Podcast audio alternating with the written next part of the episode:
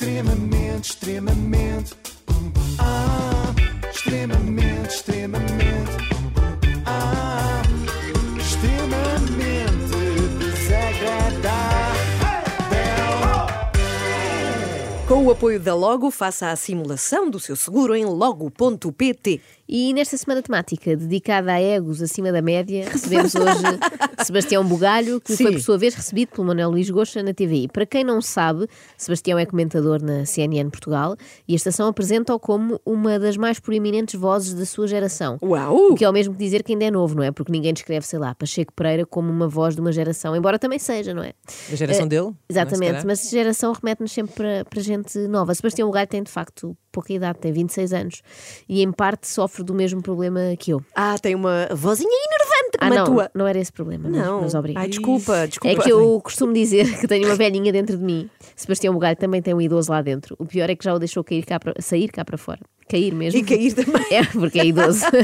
é um jovem de 20 anos que se comporta como se tivesse 62. E não digo isto apenas por causa dos temas que aborda. Depois do 25 de Abril veio um Parlamento, veio uma adesão europeia, veio a estabilização da democracia, vieram as revisões constitucionais, veio a liberdade consolidada. Mas ele tem voz, de facto, não, é? não tem voz de 26 anos. Tem 20 disseste. Dizer, eu, mas esta parte eu acho bem, por okay. oposição aos miúdos de 20 anos que só querem saber de TikTok, não é? Sebastião sabe que TIC é Tribunal de Instrução Criminal e que TOC é um técnico oficial de contas. está. Muito bem. O pior é que aproveita a idade, já lhe sai por todos os poros, até nas expressões mais corriqueiras. É, tenho uma, tenho uma sorte dos diabos. Não, é? eu...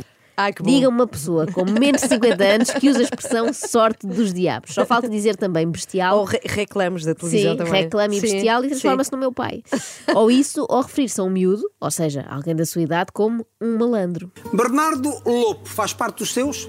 Faz, conheço-me desde o, da pré-primária. É, um um- grande, é um grande amigo. Um dos seus melhores E, amigos. e um grande malandro. É malandro? É malandro. Ai, que, que querido. Faz tropelias, faz Se eu não tropelias. soubesse a idade de, Sebastião, sim. Não apostava nem Que 50 e tais. Sim, dizer sim, sim. rajá em vez de gelados. Um raja fresquinho. Só faltou dizer que andou com ele na instrução primária, como diz a minha avó, e depois no liceu. E que saíam à noite em boates, onde abanavam o capacete ao som disto. Mas chique. Ser chique. Com uma camisolinha ao- aos ombros, não é? Sim. Dança sempre com uma camisola aos ombros. Mas eu estou aqui a pintar o Sebastião como um autêntico bota de elástico. Ai, que boa Só porque ele também. parece o tipo de Sim. pessoa que ainda usa a expressão Sim. bota de elástico, só que ele também sabe divertir-se e soube fazê-lo na infância, calma. Também tem alguma razão, também fizemos muitas trafolhices. Houve uma vez agarrámos os dois nos sapatos do meu padrasto e metemos lá espuma de barbear e enfiámos dentro do frigorífico. Foi, fizemos isso ai, ai, ai, ai, ai. Ai, ai, que maroteira! ai, ai. Os garotos a fazerem patifarias, realmente. Eu acho que, na verdade, o Sebastião queria dizer traquinices e não trafelices, mas percebe-se que essa palavra lhe ocorra primeiro, já que todos os dias faz comentário político, não é? E ele já estagiava para esta sua profissão aí por volta dos 6, 7 anos. Sim, aprendi as coisas mais cedo, entrei em confrontação mais cedo, em diálogo, em discussão, eh, porque esse é o meu trabalho, não é? É debater. Eh, E o, estar na mesa dos crescidos, por assim dizer, e fugir da mesa das crianças para ir para o jantar, ouvir os graúdos a discutir sobre a economia, sobre a política, eh, essa, isso fez-me conviver bem com a dialética. Você é uma alma velha? Pergunta? Você é uma alma É uma velha. pergunta retórica, é claro que é, e nem sequer é só a alma, é tudo. Devia ter perguntado, você é uma velha? Exatamente. É isso? Sem a alma. Sou sim, senhora. Nós podíamos achar que Sebastião era apenas um jovem adulto aborrecido, mas pelos vistos ele já era também uma criança aborrecida que abandonava a mesa dos miúdos, enquanto eles falavam do Super Mario, para ir ouvir os amigos dos pais falarem, falarem do índice Dow Jones. Ai, não faço ideia que é o primo do Indiana Jones. Ou um jogo de, de computador, não sei. Mas há ali uma fase na adolescência, às vezes ouço aqui uma voz do lado direito.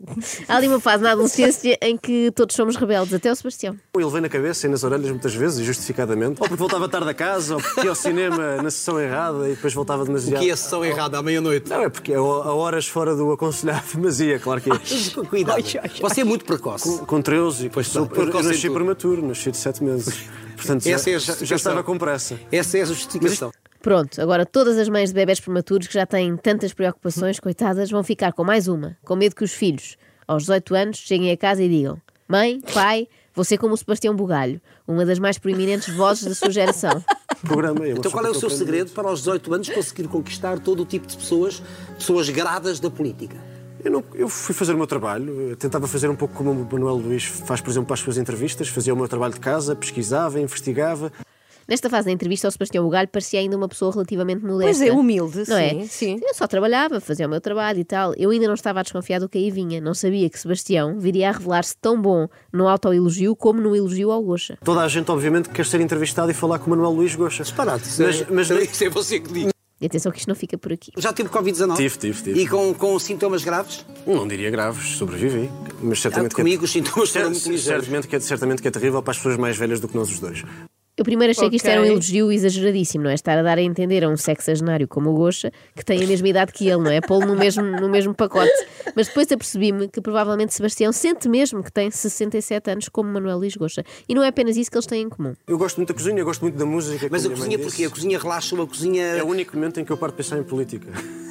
A Sério. Acredito, eu também Quando gosto, estou, a, gosto de cozinhar por isso. quando estou a cortar a cebola, eu olho para o refogado. Só, só chora. Não há, não, não há cá pensamento no partido ou nem na política. É um momento de abstração. É o único momento em que eu deixo de pensar em Portanto, política. este Maduro que aqui temos eh, só consegue abstrair-se da política enquanto faz uns ovos verdes. Que é ovos verdes? Porque é um prato clássico que eu associo à Ah. malta da época do Sebastião, dos anos 60. Gosto, também gosto de conduzir, fazer grandes viagens de carro à noite com música Achei alta. muito curioso que hoje ficou encantado com este percurso Fiquei. para Bucelas. Mas sabes que eu gosto mesmo de conduzir e gosto, e sobretudo gosto de olhar à volta e descobrir eh, aquele Portugal que nós não conhecemos. Eu acho que isto é tudo uma maravilha. Eu gosto de ir à procura de sítios que me surpreendem dentro do país. Ai, eu imagino enrolar os bigodes, não é? E, Falar que, e assim. que carro, não que carro é que conduzirá Sebastião, não é? Um clássico. Um daqueles com uma roda por fora, sim. Sabem? Ah, Os sim, antigos. sim. sim, sim. Pensei, todos têm rodas por fora. Não, não, já em percebi, cima já do percebi. capô, por trás. Mas é aqui que se nota, apesar de tudo, Sebastião não deixa de ser um miúdo, não é? Porque ele acha que o Portugal inexplorado é Bucelas e diz que é um sítio maravilhoso. É giro ver que ainda há alguma inocência dentro desta carapaça carcomida. E também quando lhe perguntam porque é que ele é tão fã de história. Porquê, porquê esse interesse pela história? Porque eu tinha uma enorme curiosidade em saber o que é que se tinha passado antes de mim. Como é que nós chegámos até aqui. E sobretudo porque a história, como é muito comprida, a história é muito antiga, eh, dá- mostra coisas que são muito diferentes de nós. Mas estamos a falar da história de Portugal ou da história da humanidade? As duas, as duas. A história de Portugal é muito bonita, aliás, é, é muito comprida, não é? Cá está, o Sebastião Bugalho gosta de história pela mesma razão que eu adorava as línguas da sogra que a minha mãe me comprava na padaria lá do meu bairro. É por ser comprida. Curiosamente, é um motivo que me leva a mim a não gostar de história, precisamente ser muito comprida. Às vezes, para compreendermos uma coisa que aconteceu agora, temos de recuar até aos, aos fenícios. Mas pronto, isto talvez sejam traumas por ter um pai historiador Pois. que me queria ensinar coisas à força, não sabendo ele que eu usava o mesmo método de aprendizagem que o Sebastião. Eu sou totalmente livre. Eh, Essa é a minha maior arma, é o meu maior ativo. Aprendeu isso com quem? Comigo próprio. É a melhor maneira de aprendermos realmente connosco, porque somos o tipo de professor que não chateia o aluno, não faz testes nem avaliações e não sei quê, mas nem sempre Sebastião Bugalho foi um autodidata. O grande problema hoje em dia é que os jornalistas mais antigos podiam ensinar mais coisas são os mais caros, portanto vão para casa porque ninguém está disponível para lhes pagar. Eu, com quem eu aprendi mais foi com as pessoas mais experientes. A pessoa que orientou o meu estágio, o Vitor Rainho, que era o colunista da noite no Expresso. O Vitor Rainho ensinou-me tudo. Ensinou-me a comer caracóis sem partir a caracoleta, a casca do caracol. Ensinou-me a tirar cigarros dos maços que são de papel sem rasgar o maço. Creio que isto pode ser perigoso, isto pode incentivar mais jornais a dispensarem os seus jornalistas mais experientes. Pensam assim, então estamos a pagá-los para eles ensinarem os jovens a comer caracoletas. Se calhar é erário mal gasto. Sebastião Bugalho chegou a fazer uma incursão na vida política, mas depois optou pelo jornalismo e agora explica porquê. achava e ainda acho que estou a servir melhor o país e a democracia estando eh, na praça pública enquanto analista político, na televisão, nos jornais. Acho que o meu, modéstia à parte, acho que o meu talento para a escrita e para a oralidade está melhor servido no, naquilo que eu estou a fazer agora. Tens que lembrar que esta pessoa tem 26 anos, de vez em quando, não Tenho, te tenho lembrado bastante. Sim. Servir o país, talento para a escrita e para a oralidade e modéstia à parte. Esta última escusava de ter dito, que nós já tínhamos percebido. Aliás, eu percebi, assim que Sebastião contou, como é que conheceu a Assunção Cristas. Eu não só não a conhecia pessoalmente, conhecia politicamente, aliás, já, e tinha entrevistado, inclusivamente, com alguma graça. já conf... Com alguma graça. Pessoas que acontece naqueles restaurantes, não é? Pedem a modéstia à parte, mas depois enganam-se Ah, e aquilo vem tudo no Vem prato. tudo é, Vem tudo e vem tudo misturado, já nem sequer dá para separar. Aconteceu. Portanto, ele diz a sua própria entrevista que foi com alguma graça.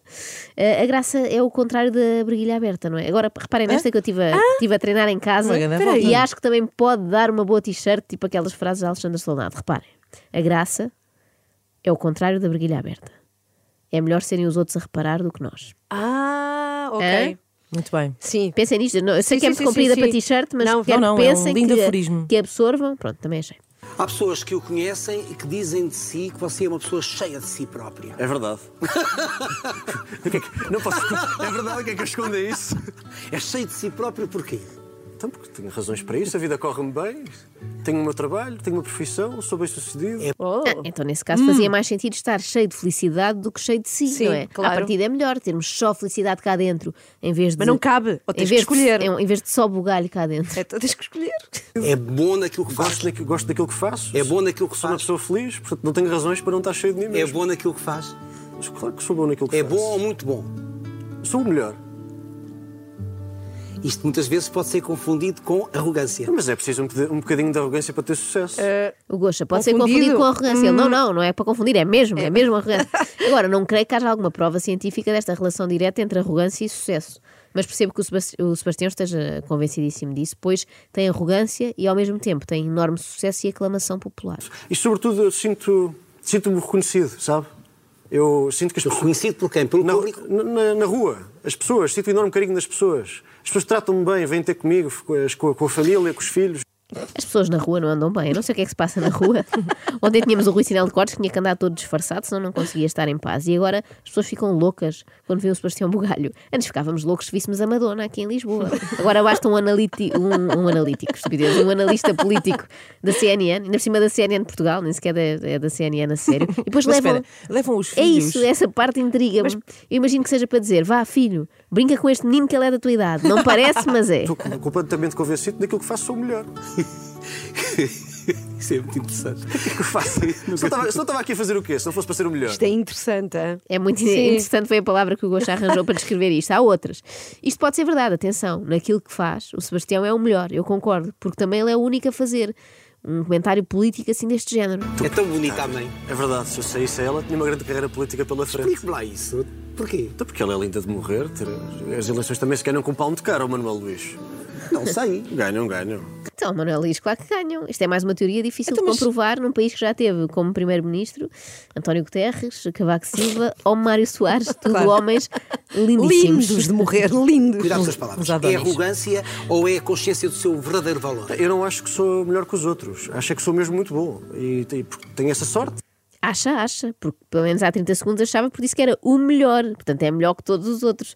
Nota-se que Sebastião Bugalho tem um futuro promissor na política, porque já é muito bom a dar o dito por não dito. Extremamente, extremamente. Ah, extremamente desagradável.